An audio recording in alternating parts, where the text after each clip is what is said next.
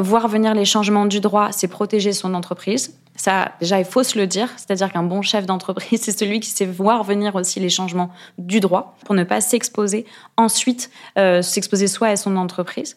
Euh, et dans un deuxième temps, c'est un peu repenser en fait son, euh, sa mission de vie en tant qu'entreprise et en tant qu'individu. C'est-à-dire, qu'est-ce que j'apporte dans cette chaîne du vivant? Comment moi, je prends ma part? Dans le monde, dans le fonctionnement de l'écologie Il n'y a jamais de déchets il y a une ressource pour quelqu'un d'autre. C'est ça qu'on a appelé l'économie circulaire au final. Mais en fait, il y a une façon aussi de penser son action, c'est-à-dire en tant qu'entreprise, qu'est-ce que j'amène à la Terre? On se pose jamais cette question. On se demande comment on va trouver nos ressources, mais comment on se demande comment je participe moi à prendre soin de la Terre? Et ça, c'est complètement différent. C'est ce que je vous disais tout à l'heure. On prend, on prend, on prend. On se pose jamais la question de ce qu'on rend au vivant. Ça doit devenir franchement pour moi la ligne essentielle. On ne peut pas se contenter aujourd'hui de limiter son impact. Comment on restaure, comment on prend soin, comment on compense tout ce qu'on fait et surtout comment on évite de créer de nouveaux dommages vis-à-vis -vis du vivant.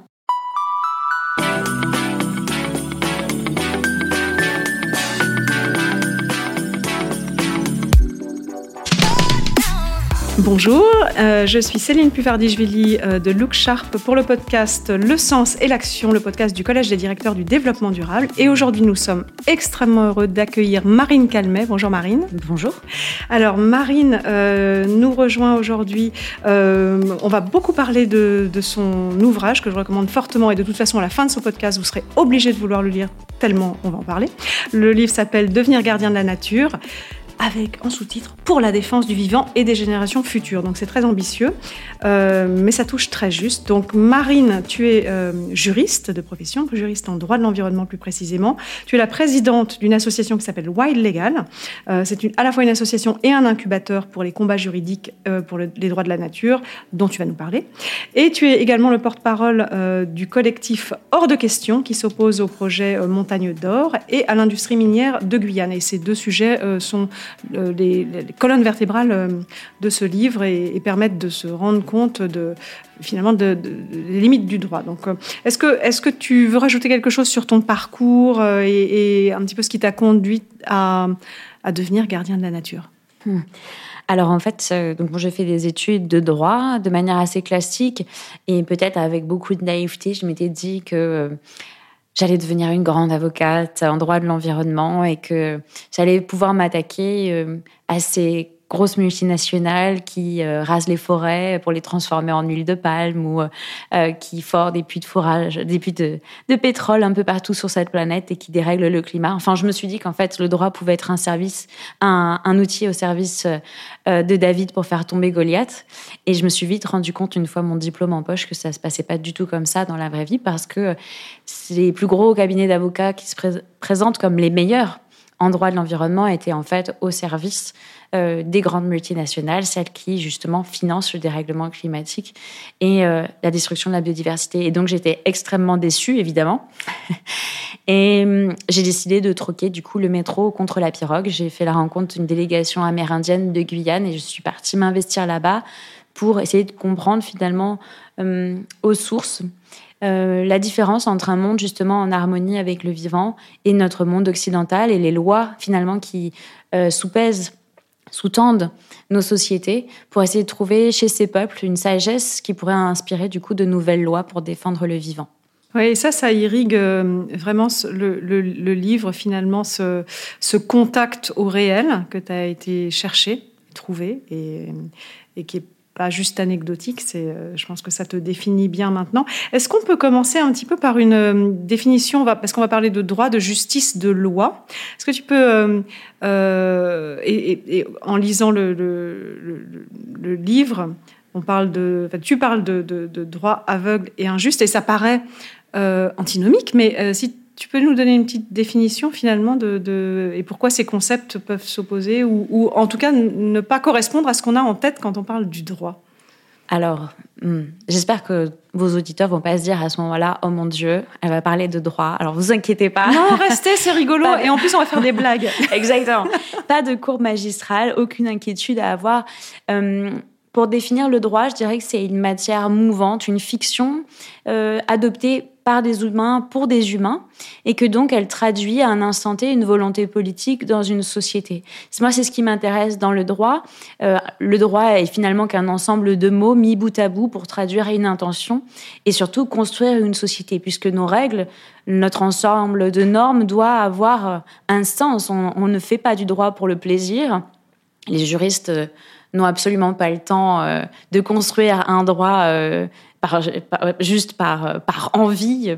Non, derrière, il y a vraiment une volonté politique affirmée, un système euh, qui traduit, en fait, là où on veut aller en tant que société. Les objectifs qu'on s'est définis ensemble, en tout cas, c'est à ça que doit ressembler la démocratie. Et malheureusement, l'expérience que j'ai faite sur le terrain, et c'est pour ça que je voulais utiliser l'exemple de la Guyane, c'est que la Guyane, c'est vraiment symptomatique du dévoiement du droit. Dans le sens où on voit en Guyane euh, une validation d'un processus d'exploitation, de destruction, d'esclavagisation du vivant au service d'intérêts privés et notamment des grandes compagnies minières euh, et euh, du coup de, des intérêts privés de quelques-uns au détriment de la plus grande majorité d'entre nous et aussi euh, des non-humains. Non, mais c'est fort parce que euh, effectivement, tu le dis extrêmement clairement et avec des preuves. Hein, c'est pas euh, issu d'un délire, mais la surexploitation de la terre et des hommes est encouragée par le droit. Donc tu dis que le droit prône et protège la propriété individuelle et qu'il y a un système politique, tu le dis bien, l'intention au service du droit de la propriété privée. Euh, donc, euh, et la justice, c'est très différent. C'est complètement différent. En fait, il faut voir qu'on a un droit euh, anthropocentré qui a été bâti en fait sur les intérêts humain euh, et où la propriété privée est vraiment le centre de tout. Il faut voir quand même que euh, dans la Déclaration des droits de l'homme et du citoyen, qui est intégrée dans nos textes à valeur constitutionnelle, donc qui fondent notre société, la propriété est le seul droit sacré et inviolable. Et évidemment, pour un pays euh, athée, sacré, l'utilisation du terme sacré a, vraiment une, définition très forte, c'est-à-dire que ça a une connotation euh, et ça montre bien à quel point notre société est imprégnée de cette idée de propriété privée qui domine l'ensemble en fait du fonctionnement de notre société, qui fonde une société du coup individualiste, en compétition les uns avec les autres. Et euh, malheureusement, c'est en tout cas très différent de ce que j'ai pu observer en Guyane. Ce qui m'intéressait de transmettre dans ce livre, c'était aussi de montrer à quel point d'autres sociétés fonctionnent sur une logique parfaitement inverse et du coup euh, intègrent les droits collectifs, la protection du, commun. Euh, comme fondement de leur société. Et c'est ça qui m'a particulièrement marqué en Guyane, parce que j'y suis allée pour travailler notamment aux côtés des peuples autochtones, qui ont euh, obtenu de la part du gouvernement français la promesse de la restitution de 400 000 hectares de terre en dédommagement. Euh, c'est un faible mot, hein, du colonialisme et du coup, euh, bah, tout simplement de l'accaparement de leurs terres en tant que peuple premier de ce territoire. Et donc, euh, c'est à ce moment-là que je me suis formée au droit coutumier amérindien.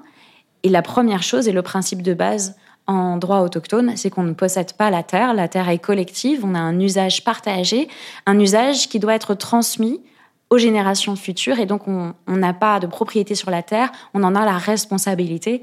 Et c'est de là que vient aussi toute l'idée de gardien et de gardienne de la nature, c'est qu'on a ce devoir de faire un bon usage de la terre pour pouvoir la transmettre à nos enfants et la partager avec les humains et les non-humains. Et ça c'est tellement différent de ce qu'on vit nous dans notre société que et on le voit même plus donc c'est utile d'aller voir cette euh, différence de perception et d'interprétation pour voir à quel point la nôtre euh, est un peu euh, à côté de la plaque à l'heure actuelle et c'est pour ça que je voulais insister sur euh, l'opposition, ou au moins la différence entre droit et justice, parce que ce que tu évoques dans le droit amérindien, c'est quelque chose de juste et de et d'équilibré quelque part euh, avec les autres et dans le temps. Donc c'est c'est quelque chose d'intéressant. Donc, euh, parlons des limites du droit, parce que néanmoins, aujourd'hui, on, a. tu, cherches à dénoncer certaines, certains dévoiements du droit pour pouvoir euh, peut-être les, réinventer. Donc, euh, toi, tu reconnais la créativité qui est permise par le droit, mais aussi sa partialité. Et tu dis que, tu, dis que le droit fonctionne en silo, comme l'entreprise qu'elle sert. Donc, j'ai trouvé ça très intéressant. et qu'il y a aussi de la désinformation induite par de l'interprétation. donc tout ça est biaisé en fait. C'est une des règles du jeu qui échappent complètement aux gens euh, qui subissent pourtant les jugements. Euh, clairement, donc euh, sous nos latitudes et a fortiori là-bas. et tu, cites l'expression juge et parti avec l'exemple de, Total en, Guyane. Alors là, moi je dois dire, le, le livre est génial parce que c'est un vrai, on dirait presque un, un thriller. T'es dedans, t'es pris au trip quand t'es dans cette, dans cette salle avec les représentants du gouvernement qui vont s'asseoir à côté des représentants de Total. Mais là, tu tombes de ta chaise, c'est complètement hallucinant. Donc l'expression juge et parti est et prend tout son sens dans cette, dans cette scène. Et euh, extrêmement cash. Tu cites l'exemple de, Total et, tu donnes des noms. Donc, euh, c'est, j'ai trouvé ça euh, très, très courageux. Donc, est-ce que tu peux globalement dire quelles sont les limites du de ce droit-là qui est censé s'appliquer, ce droit de l'environnement qui en fait fait exactement l'inverse? En fait, il faut voir que notre droit de l'environnement, il est arrivé très tardivement dans les mentalités. C'est-à-dire que pendant très longtemps, on a trouvé absolument normal d'exploiter la terre parce qu'on n'avait pas aussi les capacités techniques qu'on a aujourd'hui, qui elles sont totalement incompatibles avec le fonctionnement du vivant. Donc, euh, par exemple, le code minier, qui est celui qui m'a le plus marqué par son, son incompatibilité avec les limites planétaires. Oui, alors rappelle le code minier, c'est ce qui s'applique à ce qui est sous la Terre. Tout à fait, et aux concessions et aux, aux exploitations en fait qui touchent directement à l'extraction de gisements souterrains. Et donc, euh, euh, le code minier, tel qu'il était euh, il y a encore quelques, une année, parce qu'en fait, il a été réformé en 2021, c'est une longue histoire. Le code minier, il, il remonte à Napoléon Ier, à une époque évidemment où il fallait faire la guerre, on avait besoin de gisements, il fallait vite déployer des mines et aller chercher les ressources euh, et les gisements présents sous terre. Aujourd'hui, euh, on n'en est plus du tout là. On a des connaissances scientifiques qui démontrent que ces activités minières, elles sont incompatibles avec la lutte contre le réchauffement climatique, elles sont incompatibles avec la préservation de la biodiversité, encore plus dans un territoire amazonien, évidemment. Qui concentre euh, un quart de j'ai plus les chiffres en tête, désolé, mais ça, concentre tellement de biodiversité sur la Terre et c'est un crime total de. en fait, on la branche sur laquelle on est assis. Hein. Très concrètement, quand on s'en prend à la biodiversité amazonienne et à ces territoires qui sont censés à la fois être un sanctuaire de biodiversité, mais aussi le poumon vert hein, de mmh, notre planète, c'est vraiment, euh, c'est vraiment un non-sens. Et, euh, et en fait, jusqu'à l'année dernière, il n'y avait même pas le mot environnement dans le code minier. C'est-à-dire que pourtant, le secteur minier est celui qui a les impacts les plus toxiques pour les territoires, et notamment pour les territoires où il y a cette biodiversité, et pourtant, il était complètement passé sous silence. Et c'est en ça qu'on voit bien, malheureusement, l'impact qu'a euh, une vision anthropocentrée, le fait de finalement ne s'intéresser qu'aux besoins humains et pas aux besoins de la nature pour écrire nos textes. Et c'est ça en fait qui est intéressant, c'est que euh, grâce à l'action du collectif hors de question pour mettre en évidence l'impact de l'industrie minière sur ces territoires, on a obtenu, euh, on a commencé notamment en 2017 et en 2021, on obtenait grâce au soutien du coup de la Convention citoyenne pour le climat et de tous les acteurs engagés avec le collectif hors de question, euh, une réforme du code minier qui pour la première fois intégrait dans le texte la protection de l'environnement. Et on parle de 2021. Alors, ce qu'on constate aussi, c'est que le, on a l'impression que le droit est conçu pour être discret, pour opérer euh, à l'insu de, la plupart des gens concernés, d'ailleurs. Et, là, tu évoques la Convention citoyenne pour le climat, et, c'est intéressant parce que c'est à ce moment-là que euh, vous avez réussi, euh, avec d'autres militants, à embarquer le grand public, à faire du bruit, et donc à contrecarrer quelque part euh, des, intentions qui, avaient, euh, qui, étaient conçues pour être invisibles. Et, loin en plus, quand tu parles de, l'exploitation euh, en Guyane, c'est la France, mais, tout le monde s'en fout. C'est loin. Voilà, il n'y a pas de manifestation. On n'a jamais vu de manifestant euh, en tout cas sur ces sujets-là. Donc, euh, sans vouloir être caricatural, est-ce que le droit découle euh, aujourd'hui, l'écriture du droit également des lobbies, des, entreprises les plus puissantes qui s'en servent et donc qui ont besoin de le faire évoluer à leur à leur intérêt, voilà, à leur avantage.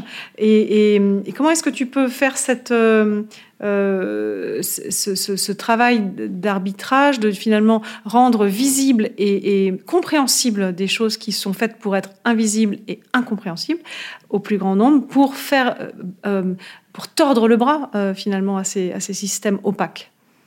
Alors en fait, après les luttes en Guyane, j'ai vraiment eu envie, justement, après avoir beaucoup lutté contre, de monter des projets pour c'est-à-dire quelque chose de positif, de fertile.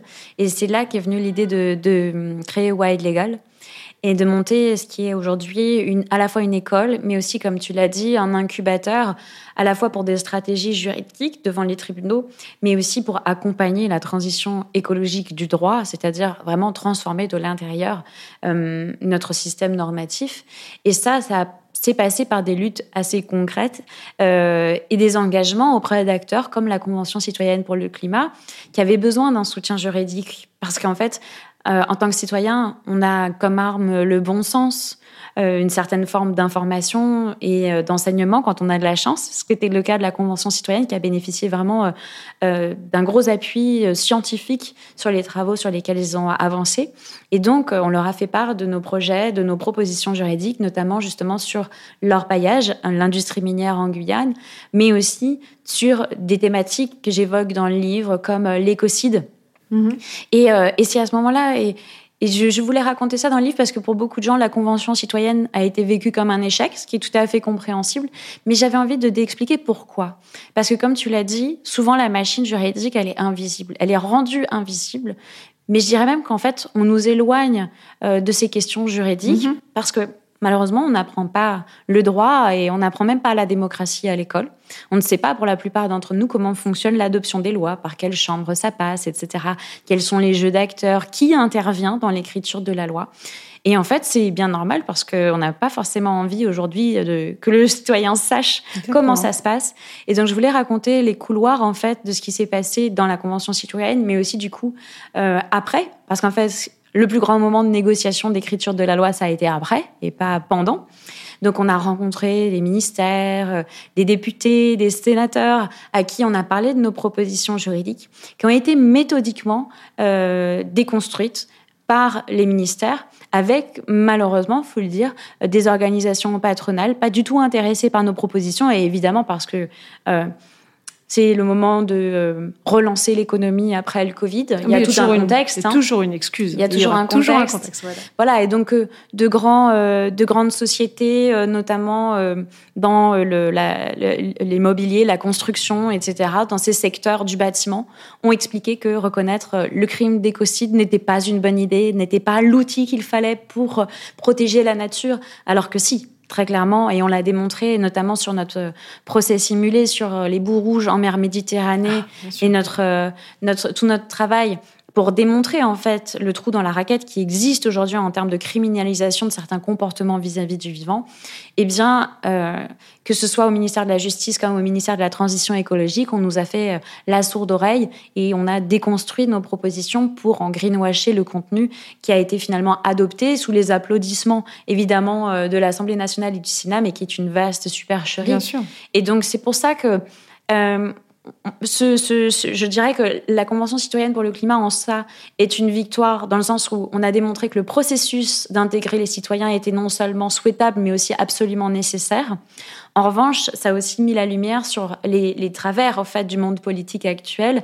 Euh, le citoyen n'a pas sa place malheureusement dans les ministères, n'est que peu écouté au sein de l'Assemblée nationale et du Sénat. Et en fait, derrière ce jeu d'acteurs obscurs, il faut comprendre que beaucoup de choses euh, se passent dans les couloirs et dans les salles de réunion des ministères et ne sont pas discutées malheureusement avec les citoyens ni dans le respect de l'opinion exprimée par la majorité d'entre nous, qui est en fait de renforcer de manière drastique aujourd'hui la protection de l'environnement. Parce que la plupart des gens parmi nous aujourd'hui ont très bien compris qu'il n'y a pas d'opposition entre droits humains et droits de la nature, mais qu'au contraire, si on ne défend pas la nature qui nous entoure, on n'a aucune chance de respecter les droits humains à l'avenir, parce qu'en fait, nos droits humains sont le corollaire de la protection du vivant auquel nous appartenons. Complètement. Ça, il faut vraiment l'intégrer parce que sous la mandature précédente, notre Premier ministre, au sortir de la Convention citoyenne pour le climat, disait encore, euh, et je le cite dans mon livre, euh, que euh, il n'était hors de question en fait de euh, restreindre la liberté d'entreprendre pour euh, des raisons vagues de protection de l'environnement. Ce que lui qualifiait de vague est en fait euh, le soubassement de toute activité humaine. C'est-à-dire qu'il n'y a pas aujourd'hui d'activité humaine sans exploitation de la nature. Ça n'existe pas parce qu'en fait, on a besoin d'un soubassement euh, pour chaque activité, qu'on soit agriculteur euh, ou qu'on exerce un autre métier qui peut avoir l'air peut-être plus éloigné, mais en fait, euh, qu'on soit dans l'industrie de la mode et du textile, qu'on soit dans, même dans l'enseignement, en fait, partout, absolument partout, on a besoin du vivant pour notre activité. On mange, on respire et, et, et, on boit, et de toute façon, toute activité euh, même servicielle, euh, quand on remonte euh,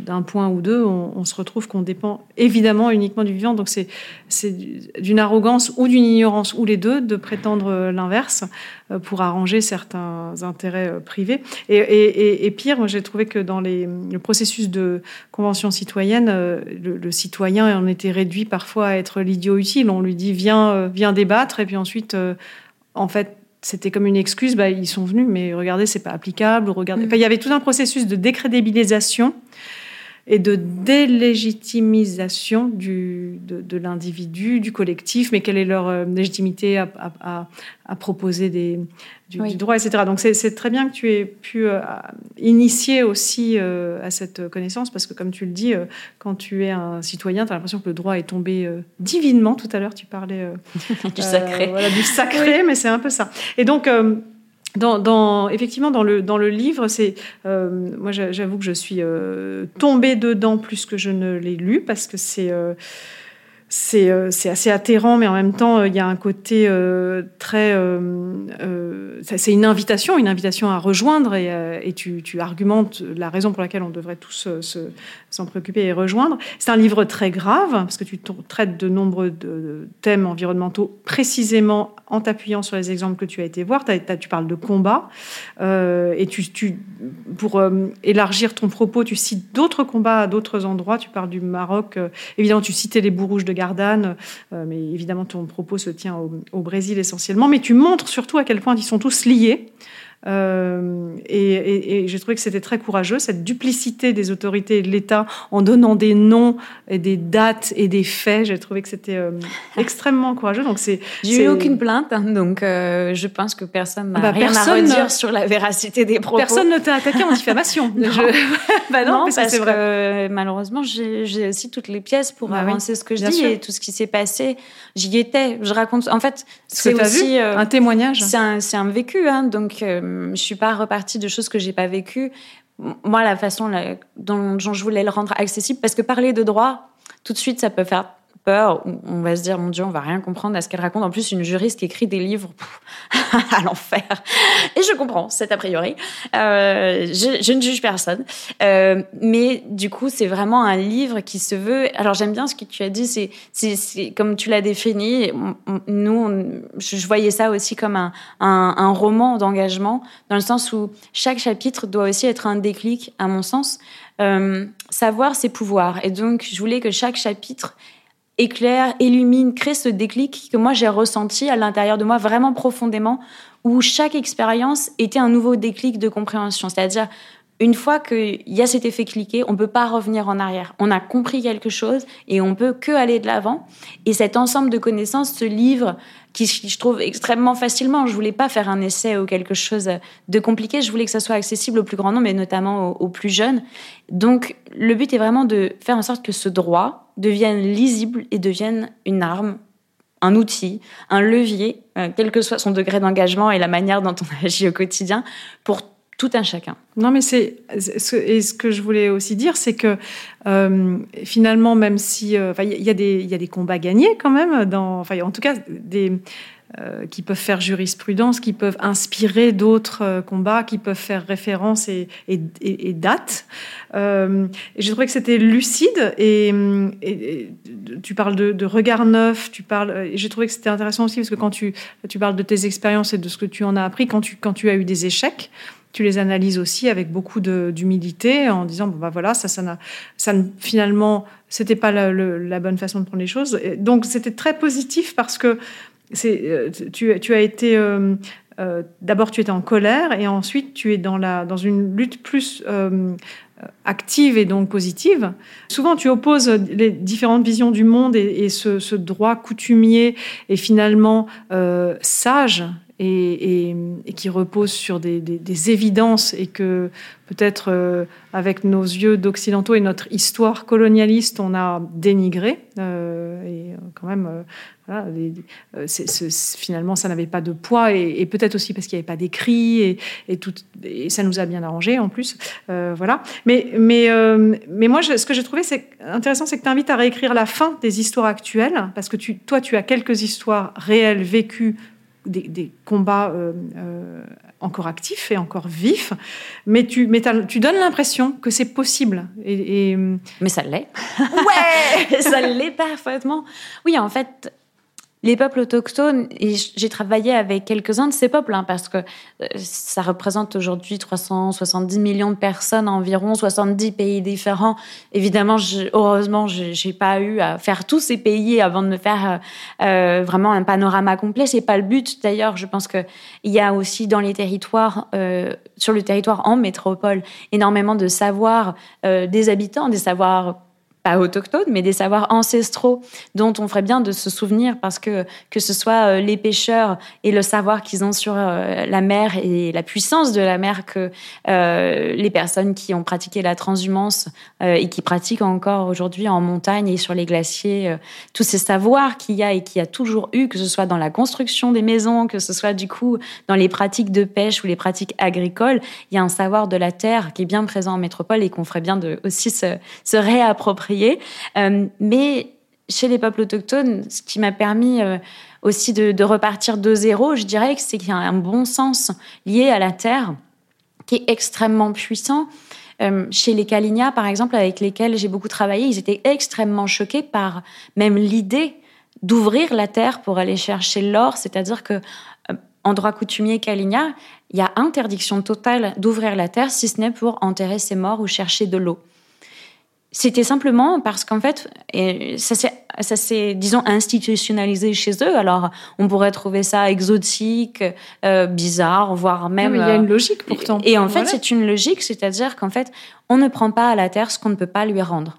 Parce que prendre à la terre sans rendre à la terre, c'est déséquilibrer le cycle du vivant. Et c'est vrai, c'est-à-dire que euh, on, a aujourd'hui, grâce à la science, une connaissance euh, liées notamment au réchauffement climatique, tout ce pétrole qu'on brûle aujourd'hui déséquilibre profondément et sur des très longues périodes le fonctionnement de nos écosystèmes. Et on n'est qu'au début de comprendre ce qu'on a fait et les impacts qu'on va avoir sur cette planète entre la fonte des glaciers, euh, la rédification de certains territoires, la destruction profonde du cycle de l'eau. Euh, et ça sera en France. Oui, ça va et c'est maintenant. Quand euh, les, fleuves s'assèchent, c'est maintenant. Quand on, les nappes phréatiques euh, sont vides, c'est maintenant. Quand, euh, Exactement. et, ce, et, ce, savoir autochtone qui se limite en fait à dire on, on détruit l'équilibre du vivant quand on ouvre la terre. On ne peut pas prendre au vivant ce qu'on ne peut pas lui rendre. Eh bien, il y avait un, une profonde, en fait, un profond lien d'interdépendance qui, je pense, doit nous aider à repenser le droit, c'est-à-dire pour un individu comme pour une entreprise, euh, toute action doit être repensée dans le cadre des limites planétaires et selon la philosophie de si je prends au vivant, comment je lui rends. Donc ça, ça devrait être la fourche codine, j'adore cette expression, la fourche codine du droit. Euh, et toi, tu invites à travers le livre à porter un regard neuf sur le droit. Et c'est vraiment intéressant parce qu'on a toujours l'impression, comme je disais, qu'il est tombé du ciel, qu'on le touche euh, à travers euh, une sorte de, de, de, cérémonial hyper compliqué qui se passe parfois le 20 août quand il n'y a personne, entre l'Assemblée et le, et le Sénat avec des petites navettes. Ou un 31 décembre. Ou un 31 décembre, en pleine nuit, des trucs. C'est marrant parce qu'en Europe, ils font ça aussi, mais bon. donc en gros, tu as, un cérémonial très spécial pour toucher au droit, hein, et le commun des mortels n'y a pas droit. Euh, donc toi, tu, invites à porter un regard neuf sur le droit. Moi, j'ai, euh, tu, tu, invites à voir que le droit est toujours en construction, parce qu'il est imparfait et qu'on peut le rendre euh, plus perfectible si on, si on comprend à déconstruire aussi l'action de... C'est un combat. Donc, je voudrais euh, citer quelques thèmes qui, pour moi, traversent le livre et peut-être qu'on peut en laisser quelques-uns, mais, mais, mais, aller un peu plus en détail dans certains. Donc, euh, j'ai retenu le thème de la propriété, donc on en a, on a un peu parlé. J'ai retrouvé les chiffres hein. un quart des terres mondiales, 80% de la biodiversité, ça, c'est les territoires autochtones dans le monde. C'est un quart des terres. 80% de la biodiversité. Ce sont les gardiens de la biodiversité. Et donc, c'est littéralement eux les gardiens. Et ça montre bien aussi d'ailleurs que la présence humaine sur des territoires n'a pas forcément un impact négatif. Tout dépend quelle est sa présence et quelles sont les activités menées. Parce qu'au contraire, on constate que dans les territoires amérindiens, il y a plus de biodiversité que dans les territoires où il n'y a personne. C'est-à-dire que non seulement ils n'ont pas un impact négatif, mais ils ont un impact positif sur leur territoire. Et ça, ça doit vraiment nous questionner. Oui, parce sur que capacité d'équilibre qu'on a ou qu'on détruit en fonction de. Et, et, du coup aussi sur euh, d'autres mouvements de l'écologie comme le rewilding ou finalement euh, des politiques où on exclut les humains hmm. de certains territoires. Je dis pas que c'est pas une bonne solution. Dans certaines situations, par exemple avec certains oiseaux qui ont besoin d'un calme absolu euh, pour se reproduire, etc. Ou la mer, on peut aussi imaginer des zones totalement excluantes parce que pour l'instant, il faut redonner... Euh, oui, exactement. Mais la, la, philosophie des droits de la nature vraiment s'applique à penser l'humain dans la communauté du vivant. Ne certainement pas créer justement une séparation entre les deux parce qu'on pense que l'humain a un rôle à jouer. C'est pas qu'on se trouve extraordinaire et qu'on a absolument notre place partout sur cette planète. C'est pas le cas. C'est de dire, on ne peut pas penser une société qui n'est pas en harmonie avec le vivant. Donc, comment on réaligne en fait notre droit avec cet impératif absolu de ne pas séparer l'homme de la nature? Et, donc, du coup, ce que je trouve extraordinaire dans le droit, c'est que comme c'est une fiction, on écrit absolument n'importe quoi. on peut faire ce qu'on veut. Ça, c'est génial. Moi, je l'ai toujours vu mon travail comme ça. Euh, souvent, on me disait, oh, mais non, mais les droits de la nature, euh, ça rentrera jamais dans le droit romain, parce que vous savez que le droit français est issu du droit romain, de grands piliers, de la séparation entre les droits meubles, immeubles, etc. Désolée euh, pour ces, ce langage affreux, mais c'est ce qu'on nous apprend à l'université. Et en découvrant les droits de la nature, je me suis dit, mais ce qui est extraordinaire, c'est qu'en fait, balayons tout ça, et quand je suis arrivée en Guyane, c'est vraiment ce que je me suis dit. Je me suis dit, Marine, laisse tout ce que tu as appris à la fac au placard. Parce que non seulement tu vas pas en avoir besoin, mais, en plus, si tu gardes ça dans la tête, tu n'arriveras pas à écrire quelque chose de bien, d'efficace et de cohérent par rapport à ce territoire-là. Donc j'ai vraiment mis de côté tout ce que j'avais appris en disant, fais table rase, commence par écouter ce territoire. Voilà, déconstruction Exactement. de et, et c'est ce qui est génial aussi, euh, le mouvement des droits de la nature, historiquement, il a été pour la première fois écrit par Christopher Stone en 1972. Hein, ça commence à remonter déjà un petit peu. Christopher Stone, qui n'était pas un baba cool euh, planqué aux Canaries, c'était un professeur de droit aux, aux États-Unis, pardon, euh, qui pour la première fois théorise ce mouvement en disant dans une affaire qui opposait la compagnie Walt Disney à une association de protection de l'environnement, euh, sur un cas qui vous fait euh, Walt Disney voulait implanter un parc d'attractions dans une vallée de séquoias euh, géants euh, qui aurait dû être protégé par la loi. Et dans cette affaire, justement, les juges refusent à l'association de protection de l'environnement Sierra Club de pouvoir agir pour défendre la nature. Et c'est la première fois où Christopher Stone écrit donc cet article en disant mais si les humains ne peuvent pas protéger la nature finalement, est-ce que les arbres doivent pouvoir plaider? Et donc sur cette phrase qui est une boutade, en fait, il lance pour la première fois l'idée de donner des droits et la personnalité juridique à des entités naturelles. Et ce qui est génial, c'est que ça a créé un bouleversement mmh. juridique. Il est parti d'une œuvre créatrice, c'est-à-dire de la base, de zéro, d'une pensée qui lui permettait en fait de jouer avec des concepts juridiques. Et c'est ça qui est extrêmement intéressant c'est qu'on peut jouer avec énormément de choses dans le droit. Alors c'est pas souvent présenté comme ça évidemment. Mais en fait le droit est une fiction et moi je me vois plus comme une artiste. J'écris des textes pas en me posant la question de savoir ce qui est légal, mais de savoir ce qui est souhaitable, de savoir ce qui est désirable comme avenir et d'écouter surtout la Terre, c'est-à-dire de quoi la Terre a-t-elle besoin? Et donc comment nos lois peuvent être calqué sur les besoins de la Terre et non sur les besoins de quelques humains. Euh, et donc, c'est aussi créer un dialogue tellement plus large qu'un dialogue entre êtres humains. C'est-à-dire que pour une fois, on inclut le vivant dans les voies qui sont représentées par le droit. Et donc ça, c'est énorme en fait en termes de bouleversement. Ce qui est génial, c'est qu'aussi avec Wild Legal, du coup, on mène des projets d'expérimentation locale, de nouvelles formes de démocratie dans lesquelles justement les rivières auraient une voix, les montagnes auraient une voix. Et, et en fait, c'est ça que je veux dire dans la désobéissance. Je ne parle pas forcément euh, d'être dans une désobéissance qui se verrait comme illégale ou contre-productive pour certains. Je me place dans une désobéissance créatrice dans le sens où on va réécrire ensemble ce qu'on veut pour demain.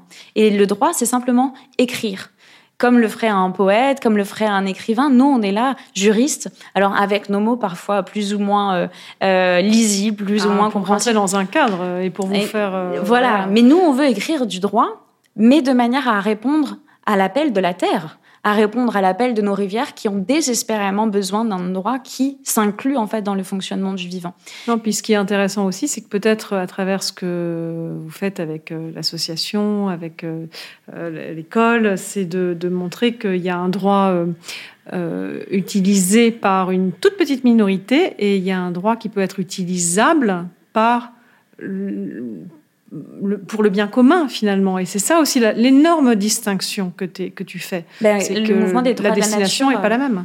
C'est exactement ça. Le mouvement des droits de la nature, en fait, il prend vie dans tous les territoires où il émerge, c'est sur des mouvements locaux, euh, des mouvements de lutte locale, pardon. C'est-à-dire que systématiquement, lorsqu'il y a une confrontation évidente par exemple entre les industriels euh, et notamment les élevages intensifs qui polluent les nappes phréatiques, l'eau potable, ou euh, des conflits entre des habitants et des industries minières qui vont ravager les écosystèmes et mettre à mal du coup la capacité même alimentaire de ces mmh. populations, là émergent souvent les droits de la nature comme contre-outils, parce qu'en fait, aujourd'hui, euh, quand on ne veut pas utiliser la violence, et heureusement on n'en arrive pas là tout le temps, eh bien le mouvement des droits de la nature apporte une réponse créatrice et pacifiste, dans le sens où on dit il faut se délester de ce droit actuel, qui est un droit qui bénéficie uniquement à un petit nombre d'individus, pour repenser notre droit. Et donc là, on se met autour de la table.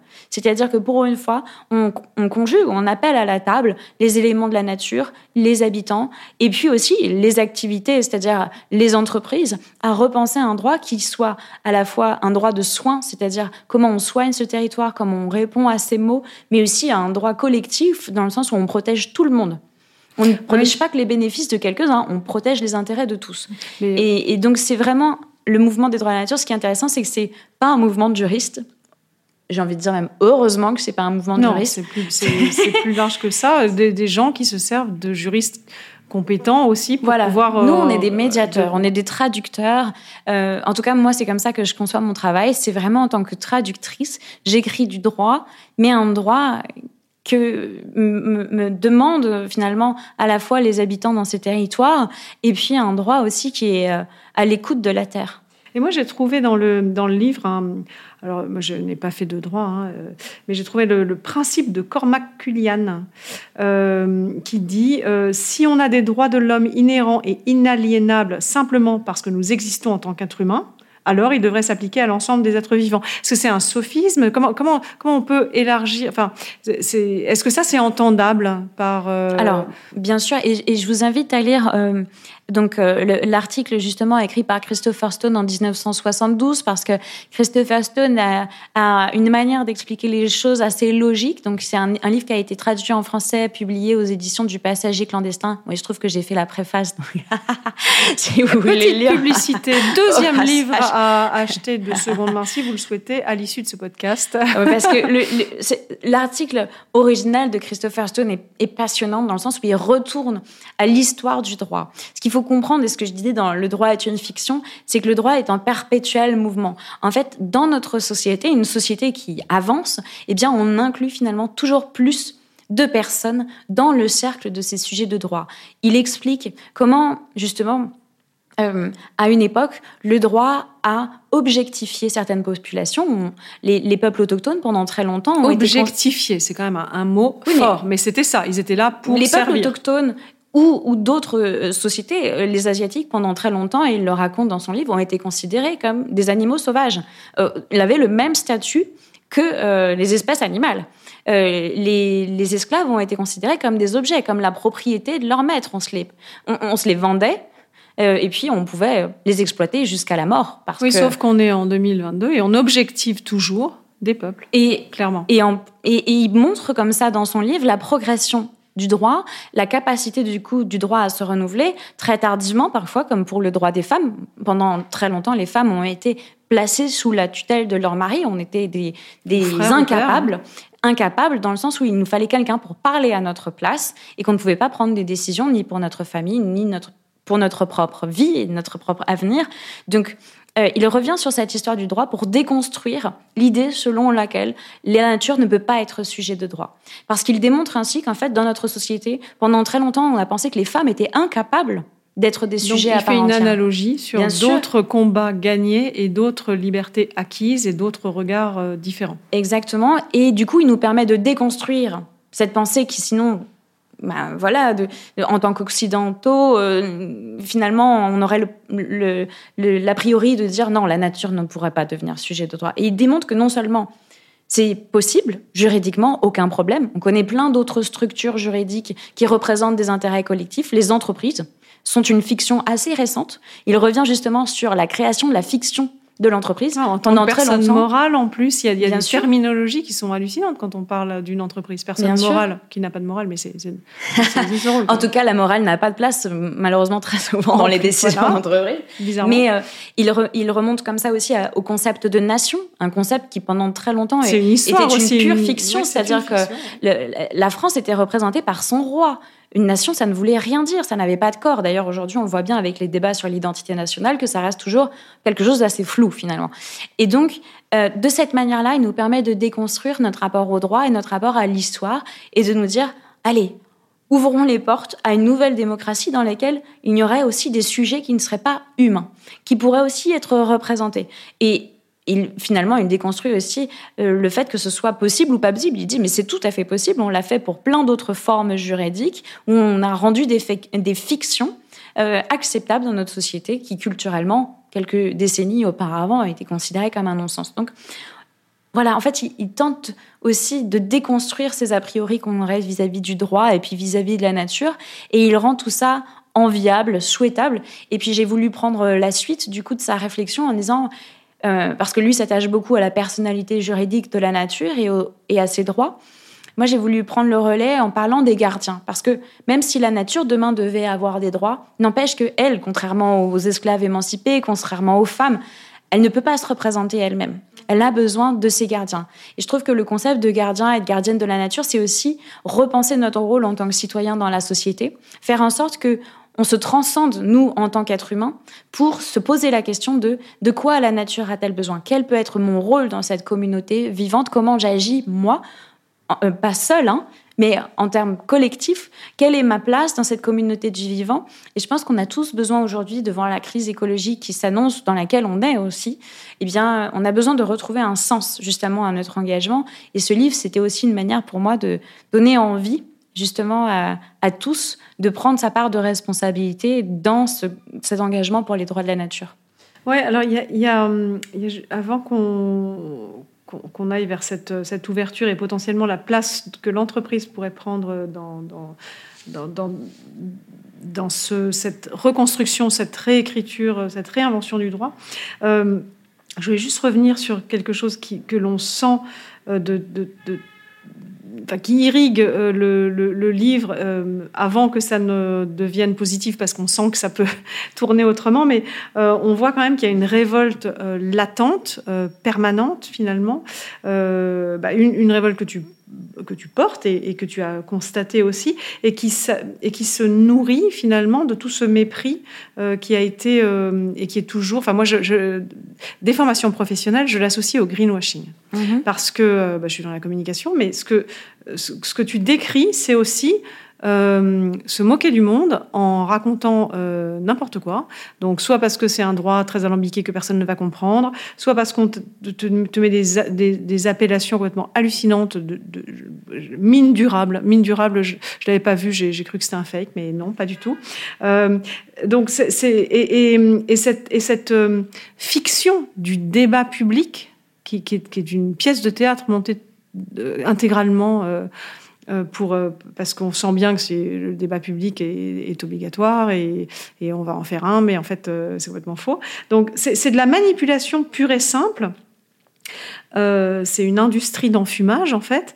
Et, je, trouve que ça rejoint tous les autres combats euh, liés à l'écologie, euh, au racisme, à la lutte contre le patri les so sociétés purement patriarcales, mais finalement, euh, il pourrait y avoir une euh, réconciliation. En fait, on, euh, du moment qu'on prend pas, enfin qu'il n'y a pas une catégorie de personnes qui prend le reste du monde pour euh, des idiots, des incapables ou, des juste euh, des otages, des otages. Quand c'est le consommateur, c'est juste euh, utile d'avoir des consommateurs. Donc c'est des otages. Mm. D'un système. Euh, tu parles de la novlangue eco-friendly qui est censée rassurer mais qui ralentit en endormant. Donc là pour moi c'est exactement la définition du, greenwashing.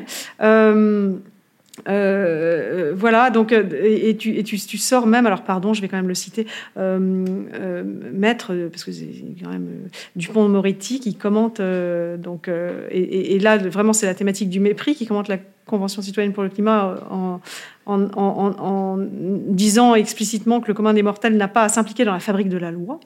Donc on en est, on en est là. Donc en fait, finalement, à l'échelle de la France, on voit bien qu'on en est toujours là. Cette espèce de, on regarde de haut un truc et on va, on va te raconter n'importe quoi dans une interview et c'est censé passer. Mais, en fait, toi, tu, dis que la compréhension, la connaissance et l'irrigation de ce droit dans la société peut renverser la table.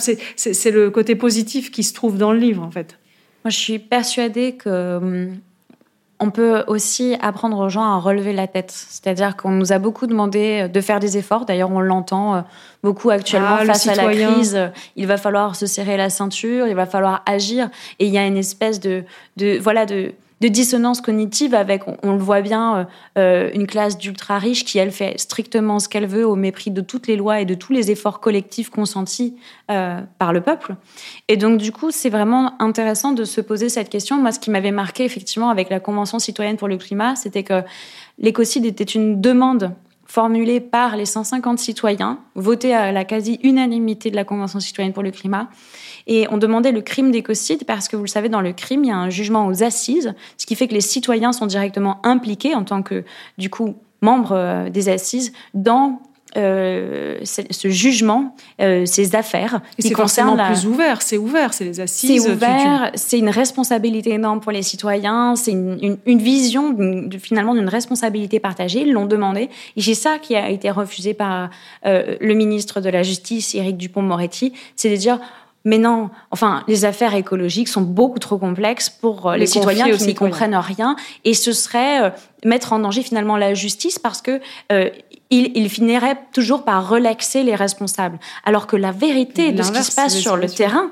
c'est qu'aujourd'hui, on fait des accords à la petite semaine avec les responsables de pollution ou de dégradation environnementale, avec qui on compose en disant bon, vous ferez mieux la prochaine fois. Hein. Cette fois, on, laisse passer, mais la prochaine encore un petit quota. alors, que, alors que ça, si on mettait les citoyens dans l'affaire, vous imaginez à quel point ça changerait radicalement les choses. Évidemment qu'il n'y aurait pas ce genre euh, d'accord qui serait euh, enclenché, euh, parce qu'en fait, les citoyens, ils n'ont rien à y gagner dans ces affaires. Eux, ce qu'ils veulent, c'est protéger la plupart du temps leurs enfants, la terre où ils habitent, faire en sorte que justement demain soit des jours heureux et pas euh, un, permanent marchandage, euh, voire une duplicité complète avec ces acteurs qui profitent en fait de leur position dominante pour écraser les autres. Et donc ça, ça m'a beaucoup euh, marqué. Et, moi, ce qui me fait avancer dans ce combat, c'est qu'en fait, les droits de la nature, ces mouvements des gardiens, il fait relever la tête. Et je pense que c'est vraiment ce qui est essentiel, c'est quand on courbe de l'échine, ça n'enlève pas le problème. Il faut relever la tête, il faut être fier, il faut être en colère, mais d'une colère saine. Je veux dire, moi, tous les combats qu'on a menés en, Guyane, j'ai l'impression qu'on les a menés avec une colère saine, de dire c'est injuste. C'est digne aussi, c'est digne de, Bien sûr. C'est pas d'être victime que de dénoncer cette injustice, c'est très digne. Mais évidemment, et, justement, il y avait vraiment cette idée que euh, on peut rendre de la responsabilité, donc de la dignité aux citoyens euh, à travers cette idée qu'ils sont gardiens et gardiennes de leur territoire. Et, moi, je le compare souvent justement euh, avec le fait d'être parent, euh, parce que quand on est parent, d'un enfant, eh bien, on a un attachement si fort qu'on est capable de parler en son nom, de prendre les meilleures décisions, de faire en sorte que, que voilà, cet enfant soit protégé, choyé, qu'il aille bien. Et bien, de la même façon, je pense qu'il faut développer cet amour pour le vivant et faire en sorte que justement, on se sente directement responsable, gardien et gardienne, tuteur euh, de nos écosystèmes, parce qu'on a besoin de faire un lien d'empathie dont on a été privé parfois par l'éducation, par manque de contact avec la nature, mais aussi tout simplement parce qu'on nous a fait croire que justement la protection de l'environnement allait bien après la création d'emplois, le développement ah bah, durable, l'économie, la croissance. Le chantage à l'emploi, c'est toujours ce qui prime, et comme ça marche, on continue. Hein, voilà, et, en fait, du coup, on a fait croire aux gens que finalement favoriser euh, la protection de l'environnement se ferait toujours au détriment de leurs droits, de leur Alors liberté.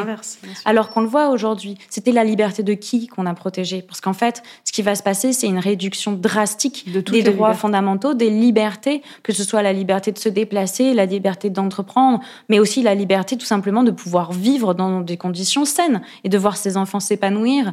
Et donc, du coup, il y a une vraie remise en question qui doit opérer.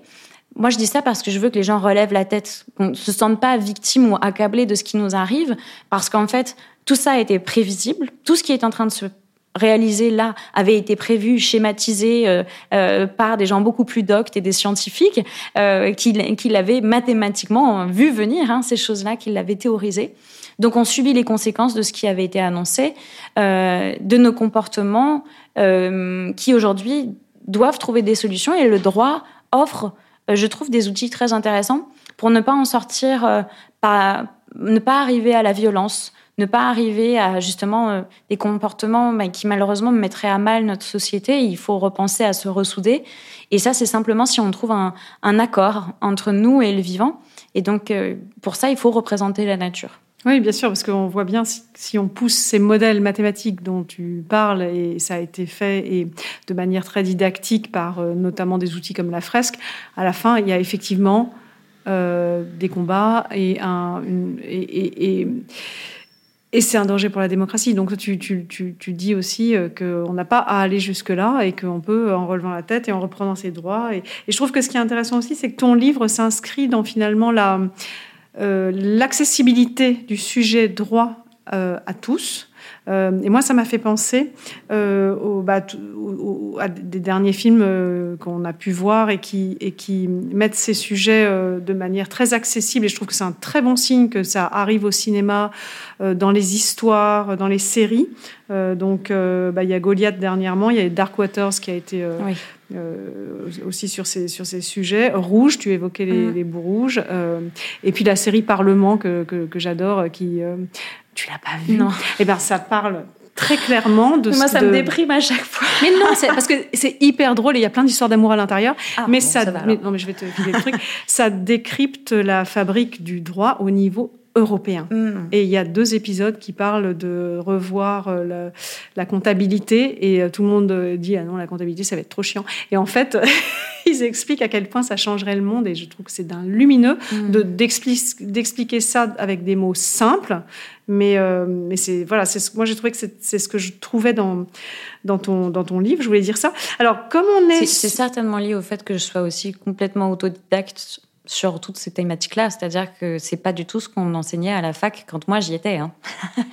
ce qui s'est passé, c'est que je me suis formée sur le terrain. Tu as déconstruit euh, ce qu'on t'avait appris et tu as, réussi à le à mettre en perspective. Et, et je pense que, enfin, et c'est aussi ce que je raconte dans mon livre, la plupart des gens avec lesquels je travaille sont des retraités des personnes qui ont le temps, hein, parce que malheureusement, voilà, quand, on rentre dans le travail, dans la famille, quand on essaie de construire sa carrière, je comprends parfaitement qu'on n'ait pas beaucoup de temps.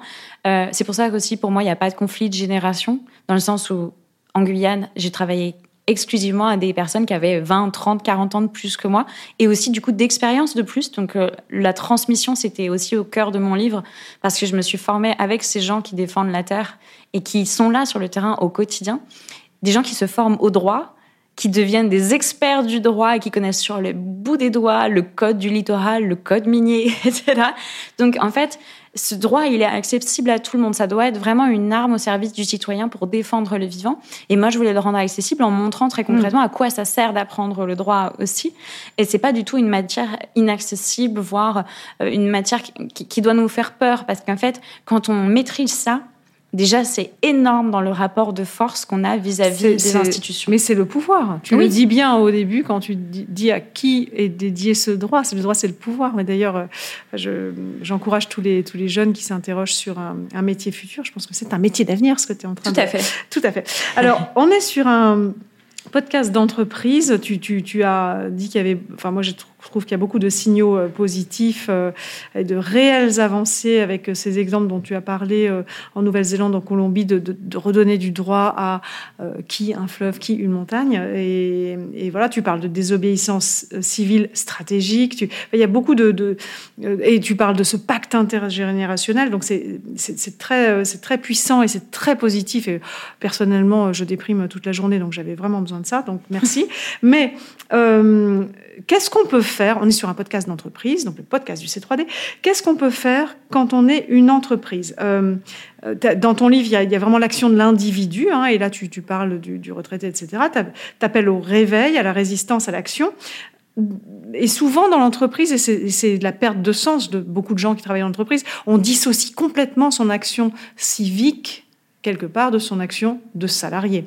Comment, comment est-ce que tu peux inviter l'entreprise, qu'elle soit entité ou l'entreprise à travers son collaborateur, à regarder différemment ce qui se passe et à t'intéresser au droit, même si tu n'es pas dans le service juridique d'une boîte? Alors, euh, ben, déjà, euh, moi, j'espère pouvoir accompagner à l'avenir de nombreuses entreprises justement à faire cette transition parce que je pense qu'aujourd'hui, justement, les droits de la nature, c'est quasiment de la compliance, dans le sens où je suis persuadée que demain, ça, on va réussir à l'implanter en France. Ça rentrera dans les normes françaises et ça sera applicable sur tout le territoire. Et donc, je dirais qu'un pourquoi on l'a pas fait avant, voilà. Déjà, nos enfants nous diront mais vous faisiez comment avant d'avoir Bref, ça c'est pour le côté du droit de l'environnement qui sera complètement has-been dans quelques années. Donc en fait, voir venir les changements du droit, c'est protéger son entreprise. Ça, déjà, il faut se le dire. C'est-à-dire qu'un bon chef d'entreprise, c'est celui qui sait voir venir aussi les changements du droit pour ne pas s'exposer. Voilà, pour ne pas s'exposer. Ensuite, euh, s'exposer soi et son entreprise. Euh, et dans un deuxième temps, c'est un peu repenser en fait son euh, sa mission de vie en tant qu'entreprise et en tant qu'individu. C'est-à-dire, qu'est-ce que j'apporte dans cette chaîne du vivant? Comment moi je prends ma part dans, la, dans le monde, dans le monde, dans le, dans le fonctionnement de l'écologie, euh, il n'y a jamais de déchets. Il y a une ressource pour quelqu'un d'autre. C'est ça qu'on a appelé l'économie circulaire au final. Mais en fait, il y a une façon aussi de penser son action. C'est-à-dire, en tant qu'entreprise, qu'est-ce que j'amène à la Terre? On se pose jamais cette question. On se demande comment on va trouver nos ressources, mais comment on se demande comment je participe, moi, à prendre soin de la Terre.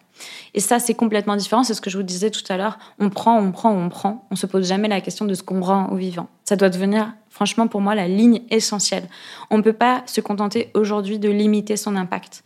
Comment on restaure, comment on prend soin, comment on compense tout ce qu'on fait et surtout comment on évite de créer de nouveaux dommages vis-à-vis du vivant. C'est vraiment trouver sa place. Donc c'est une industrie régénératrice finalement, de redonner à la terre, de redonner euh, et de euh, tu, l'as bien dit, éviter de faire pire, mais, mais, même reconstruire si on peut, enfin, ou, redonner du souffle à la chaîne du vivant qu'on a abîmé. Euh. Là, c'est même pas si on peut, c'est-à-dire que, à mes yeux, et ça peut peut-être paraître un peu extrême, mais c'est si vous ne participez pas aujourd'hui à restaurer le vivant, franchement, posez-vous des questions sur même le fondement de ce que vous faites. C'est-à-dire qu'on est dans une situation où aujourd'hui, avoir des activités qui ne sont pas utiles à cette planète, c'est finalement euh, aussi une forme de greenwashing. Enfin, je veux dire, euh, en tout cas, on doit tous prendre notre part de responsabilité. Et donc, il y a vraiment trouver sa place, ça doit faire partie de, euh, du sens de, notre vie, donc du sens de notre vie en tant qu'entreprise. On, est dans le cycle du vivant, on, fait toujours semblant d'en être extrême, mais pas du tout. Donc on doit être utile euh, quelque part, et si on l'est pas, on peut se poser des questions. Sur des, sur des questions, pourquoi j'agis si ce n'est pas pour renforcer finalement euh, cette communauté du vivant, pour faire ma part dans cette société Donc la question du fondement même de son activité et de ce qu'elle apporte est, essentielle, je pense, et, et c'est ça la quête de sens finalement. Euh, est-ce qu'on est utile ou est-ce qu'on ne l'est pas? Et puis, euh, il y a des. Du coup, c'est vraiment se poser la question qu'est-ce qui quel est le but de mon entreprise? Qu'est-ce que je fais? De quoi la nature a besoin? Comment j'agis en tant que gardien, en tant que protecteur pour restaurer, pour conserver, pour protéger?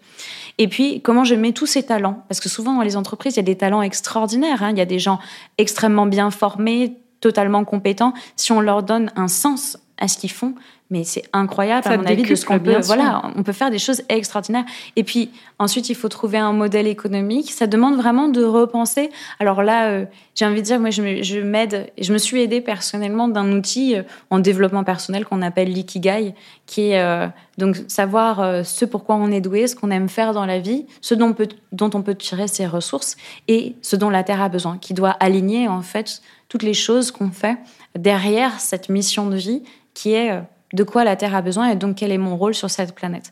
Donc, je pense que ce test, le Ikigai, on peut le faire en entreprise avec ses collaborateurs, réfléchir à quelle est notre mission de vie et comment on participe à prendre soin du vivant. Euh, et c'est ça que je veux développer justement travailler avec des entreprises, leur faire prendre conscience de ça. Il y a beaucoup aujourd'hui de chefs d'entreprise qui nous parlent des droits de la nature parce qu'ils le voient venir et qui nous demandent qu'est-ce que ça va changer pour moi, comment je vais pouvoir agir? Et c'est intéressant parce que quand tu parles de te reconnecter à la nature, en fait, c'est aussi se reconnecter à soi, à ses tripes, à ses ressentis. Dans, dans, le livre, tu parles d'amour, tu parles de quand tu parles de responsabilité. C'est intéressant tout à l'heure, tu parlais de de, génération, de, d'envie de, protéger qui viennent quand on a des enfants, etc. Et dans le livre, c'est, frappant. Euh, quelqu'un te, te, fait remarquer, te, demande si tu as des enfants, il dit mais comment tu peux protéger la terre si tu pas d'enfants? Parce qu'en fait, pour eux, c'est naturel. Tu te mets à protéger quand tu vois que, que, que tu as comme responsabilité le soin de quelqu'un qui qui a besoin de toi en fait. et, alors... et c'est intéressant cette reconnexion à, à, ce qui normalement ne rentre pas dans l'entreprise.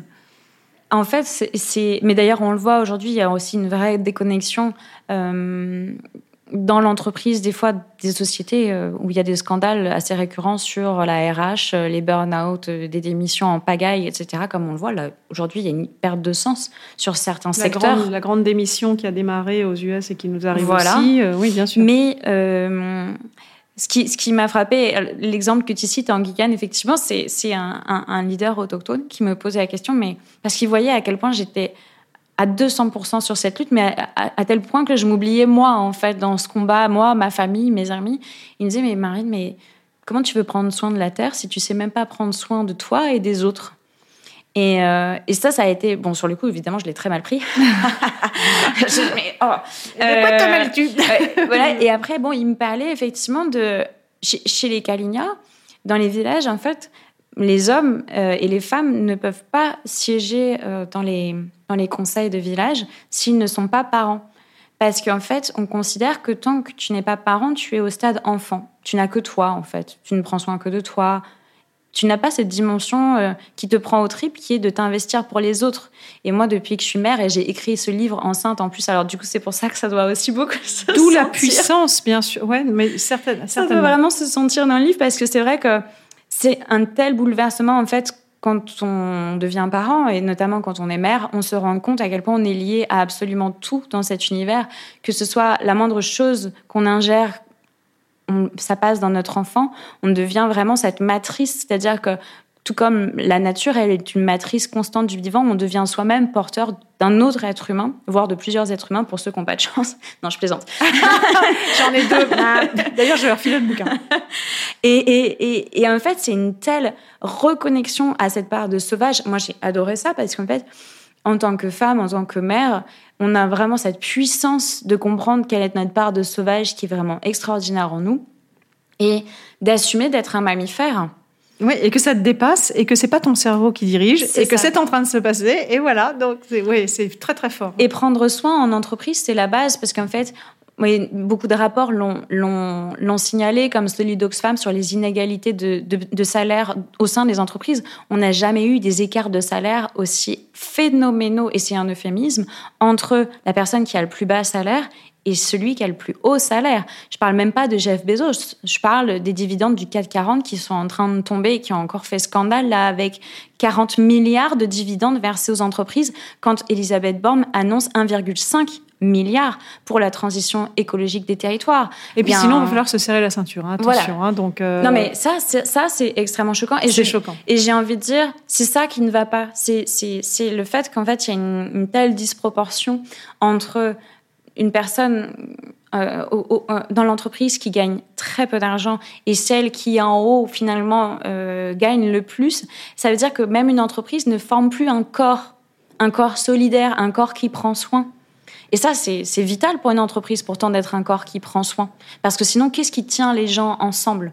Donc ça, c'est une vraie réflexion à porter au sein de son entreprise. L'égalité, euh, le fait de prendre soin les uns des autres et d'agir pour un intérêt collectif et mettre cet intérêt au service de la nature est quelque chose qui peut nous rassembler, qui doit nous rassembler et donner du, pouvoir dans une entreprise. Et, euh, et au-delà de ça, c'est comment on représente la nature. Et ça, c'est plutôt des, questions de gouvernance en interne. Et j'ai envie de dire, ce qui m'intéresse beaucoup, c'est que on voit par exemple dans les luttes sociales hein, que finalement la représentation des salariés auprès des conseils d'administration et des autres instances de gouvernance au sein des administrations. Elle s'est fait à la force des bras aussi. Ça n'était pas acquis depuis le début. Ça a été un combat. Euh, tout ça a été un vrai combat, la représentation des salariés avec la création de groupes d'intérêt au sein des entreprises. Mais de la même façon, il faut créer des groupes d'intérêt représentant la nature pour qu'il y en ait au sein de l'entreprise, dont ce soit le Les rôle. syndicats de la nature dans au sein des entreprises, bien sûr, parce qu'en fait, aujourd'hui, et j'en discutais avec d'autres personnes, on- on- les contrôleurs du travail, quel est leur rôle pour défendre le vivant? C'est euh, une inspectrice qui m'a posé la question comment je peux devenir gardienne de la nature? J'ai dit bah, toi, tu as un pouvoir d'alerte, tu peux être justement euh, une porte pour les salariés qui voudraient agir très concrètement pour soit dénoncer euh, des infractions qu'ils constatent, soit signaler des choses qui ne vont pas au sein de leur entreprise. En fait, on peut tous agir. Il faudrait créer à l'intérieur des entreprises des modèles de représentation du vivant pour que, pour une fois, justement, on puisse donner un visage à la nature. Ça a été fait et ça paraissait aberrant quand on parlait de la représentation des salariés. Il faut déconstruire ça et se dire désormais pourquoi est-ce qu'on n'aurait pas, par exemple, pour une entreprise comme Vitel, comme Nestlé, qui ont un impact énorme sur l'eau, avoir des représentants des rivières, des fleuves, des volcans, des gens qui finalement parlent au nom et dans les intérêts uniques de ces écosystèmes? On a besoin de ça pour réinventer une démocratie à l'intérieur des entreprises, une démocratie et puis aussi une prise de décision qui soit en corrélation directe avec les lois du vivant, le fonctionnement et les limites de nos écosystèmes. Et par exemple, j'aime bien citer euh, euh, un exemple en Malaisie où justement euh, un orang-outan a été nommé au conseil d'administration d'une entreprise qui produit l'huile de palme. Et euh, ils se sont tout simplement rendus compte que en faisant siéger dans ce conseil d'administration cet orang-outan qui était connu pour être un peu un chef euh, au sein de sa communauté, et bien tout simplement que en représentant les non-humains, il pouvait du coup élargir le débat, c'est-à-dire comment on, a une politique de développement d'entreprise qui soit cohérente avec le respect des droits de ces orang-outans sur leur territoire, comment on repense les territoires et la restauration des écosystèmes forestiers en accord avec les intérêts de cet animal. Alors de cet animal et de ses congénères d'ailleurs. Ça peut paraître complètement euh, bizarre, voire même ça pourrait ressembler à du greenwashing si on n'a pas envie d'y croire. Mais ce que j'ai envie de dire tout simplement par cet exemple, c'est qu'en fait, ça ouvre un peu les chakras aussi. Hein. On se dit, ah, c'est en train de se passer ailleurs. Il y a des gens qui réinventent la manière de penser une entreprise, qui du coup font siéger des non-humains, qui se posent ces questions-là. Donc vraiment, l'engagement euh, euh, que j'ai envie que les gens prennent en lisant mon livre, c'est de dire, moi aussi, je vais libérer cette part de créativité en moi et je vais faire appel à mon bon sens à mon envie aussi de créer autre chose, de penser en dehors des cases, de penser en dehors des schémas habituels pour recréer quelque chose de nouveau. Et en entreprise, on a cette liberté. On a vraiment cette liberté dans le sens où euh, peut-être que demain, justement, quelque chose qui viendra des entreprises aura beaucoup plus de poids ensuite pour transformer la loi, pour remettre du bon sens dans ces lois qui, justement, euh, aujourd'hui sont assez déconnectées du vivant. J'ai envie que les entreprises soient en fait un moteur qu'elles n'attendent pas en fait que le gouvernement édicte de nouvelles lois pour les encadrer ou pour euh, créer des obligations. Au contraire, il faut montrer l'exemple, il faut innover. Moi, j'ai envie de dire innovons parce que, mais innovons en intégrant l'intelligence du vivant. Pas, ouais. voilà, dans un outil.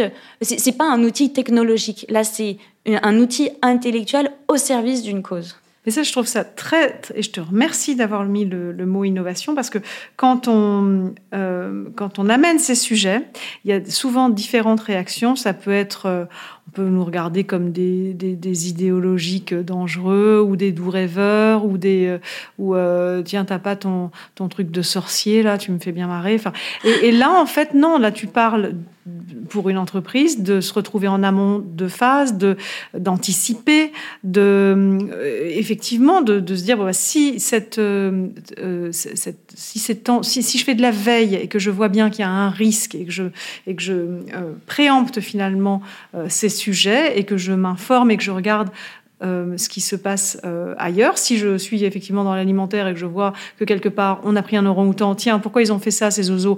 Peut-être qu'il y a quand même euh, quelque chose d'intéressant à aller prendre. Et donc là, tu es, vraiment en train de dire à l'entreprise, euh, tu es dans ton rôle d'être dans la veille et d'essayer de, de, de, voir quelles vont être les tendances, d'être précurseur, et ça va te donner un avantage finalement. Donc quelque part, euh, soit, en, soit, en, soit pilote de, de, de, ces sujets-là, plutôt que de subir. Comme pour les citoyens, c'est-à-dire relever la tête au lieu de subir, agissez, prenez des décisions créatives. Et puis surtout, c'est tellement plus euh, enthousiasmant. C'est satisfaisant quand même. Mais voilà, bah de, se dire demain je vais être à la pointe, je vais inventer un nouveau modèle d'entreprise qui n'existe pas aujourd'hui, je vais repenser ma place en tant qu'entreprise dans ce vivant-là. Et, et, ça, pour moi, je pense que entre aussi mon association avec Wild Legal, c'est exactement ce qu'on a essayé de faire, c'est-à-dire vraiment de construire une association avec des activités c'est totalement protéiformes, mais on a ciblé justement de quoi on, on est parti de, de quoi ce monde a besoin pour construire une association qui fait pas que du plaidoyer, qui est une école, qui est un incubateur, qui accompagne les collectivités territoriales. Aujourd'hui, on passe beaucoup euh, de notre temps à accompagner des territoires, des parcs nationaux, des syndicats de gestion des eaux, des élus dans les territoires qui se disent on va pas attendre qu'il y ait plus d'eau dans les rivières. On ne va pas attendre que les agriculteurs euh, fassent un scandale parce qu'on ne peut plus arroser les champs. On ne va pas attendre de devoir vider l'eau des piscines euh, parce qu'on n'a plus euh, suffisamment d'eau pour l'eau potable au robinet. C'est ça, nous, on le voit dans les territoires, on est très sollicité pour accompagner ces territoires qui veulent innover parce qu'en fait, il y a des conflits d'usage qui vont être le résultat euh, du changement climatique, de, voilà. d'une mauvaise gestion. Et on le voit, ils font le constat comme nous que le droit actuel est insuffisant. Il est non seulement insuffisant, mais il est inefficace sur le terrain, qui crée des distorsions entre les acteurs qui ne permettent plus d'assurer les communs, ni, ni le fonctionnement des écosystèmes, ni les besoins essentiels des habitants. Et donc là, vraiment, cet été particulièrement, on est allé en Savoie, en, en Haute-Savoie et en Savoie, on est allé dans le Var, là on va partir en Corse.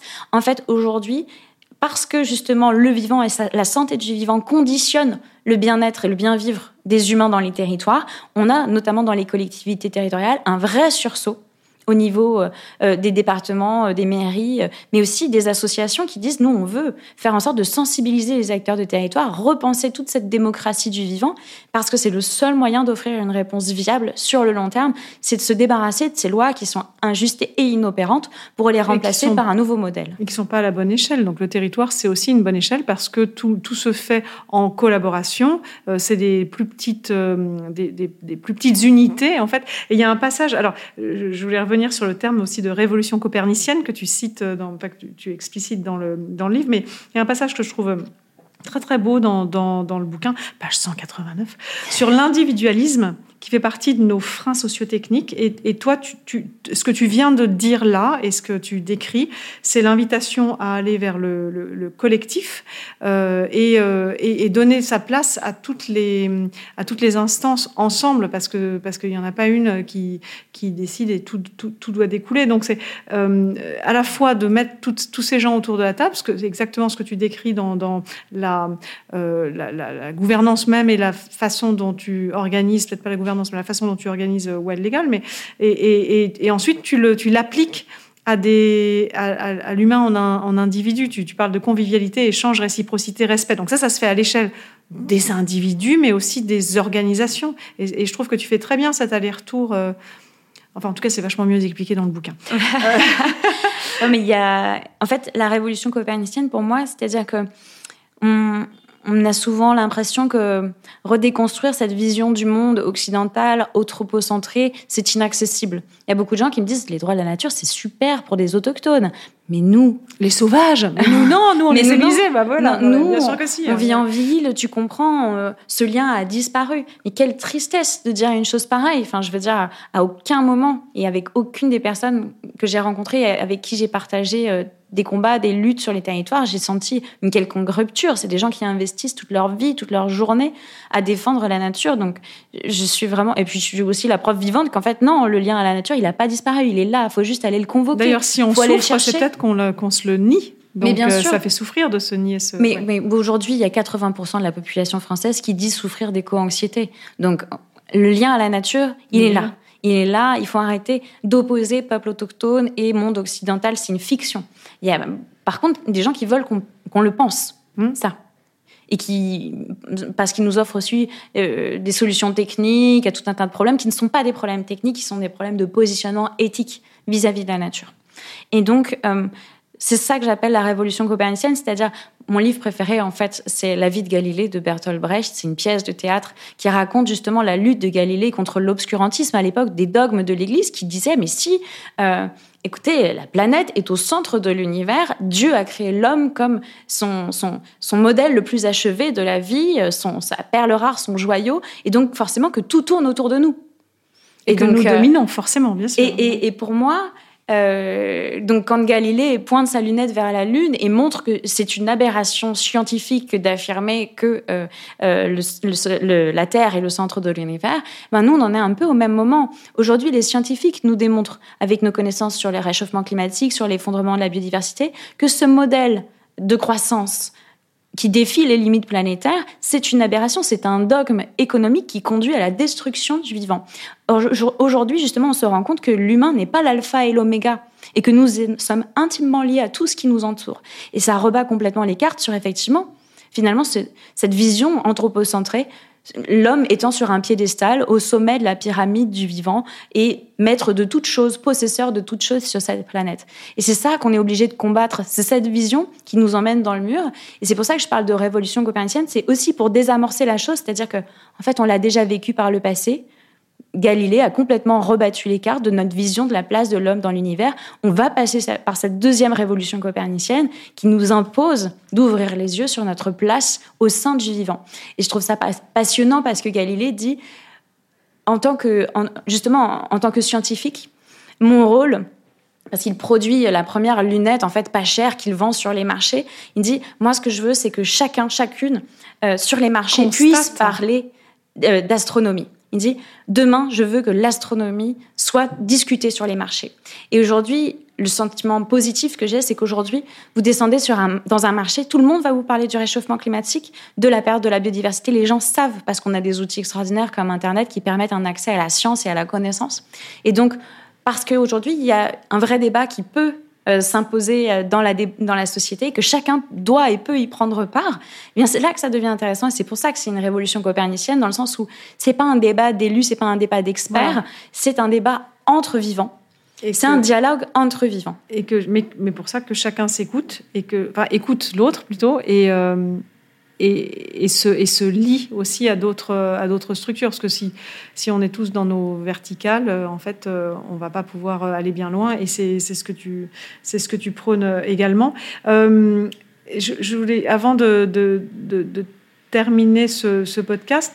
On dit souvent qu'être activiste, c'est être naïf. Moi, je, évidemment, je combats ce, cette. Euh, c'est juste avoir du, bon sens et, voilà. Mais qu'est-ce que tu, qu'est-ce que tu réponds aux pièges qui sont tendus à ceux qui ont la naïveté de penser que oui, bien sûr, euh, il va y avoir une révolution copernicienne et qu'elle est souhaitable et qu'elle est attendue et qu'elle va se passer. Euh, qu'est-ce qu'on te, qu'est-ce, que tu, qu'est-ce que tu réponds pour euh, pour démontrer à à des, gens dogmatiques en cravate que le naïf de croire que c'est enfin, que c'est lui en fait? Mais en fait, je pense qu'il faut faire avec tout le monde, absolument tout le monde.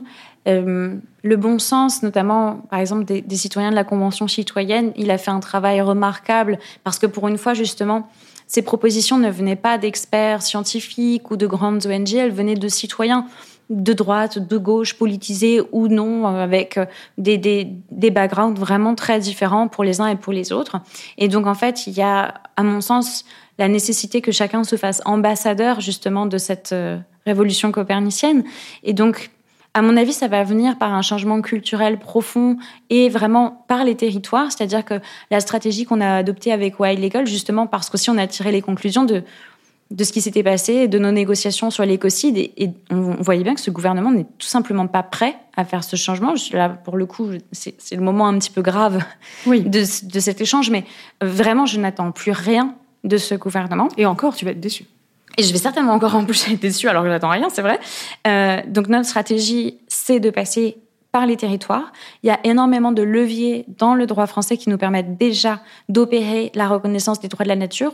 Nous, ce qu'on veut, c'est être finalement donner ce droit, euh, ces, ces leviers pour agir, ces leviers juridiques à tout le monde, pour faire en sorte que chacun puisse se former et les utiliser sur le terrain. On est persuadé qu'en s'infiltrant par les territoires, les associations, les propriétaires privés, les collectivités et autres, en fait, qu'on va montrer par l'expérience qu'il y a justement cette transformation qui est possible et qu'elle amène des réponses très concrètes pour les territoires, qui sont des, outils et des leviers, et qu'ensuite, par un effet de masse, ça finisse par remonter justement sous la forme d'une proposition de loi sur une modification de la Constitution et autres. Mais vraiment, on veut que ça vienne de, nos racines, de la terre, et que ça vienne du droit.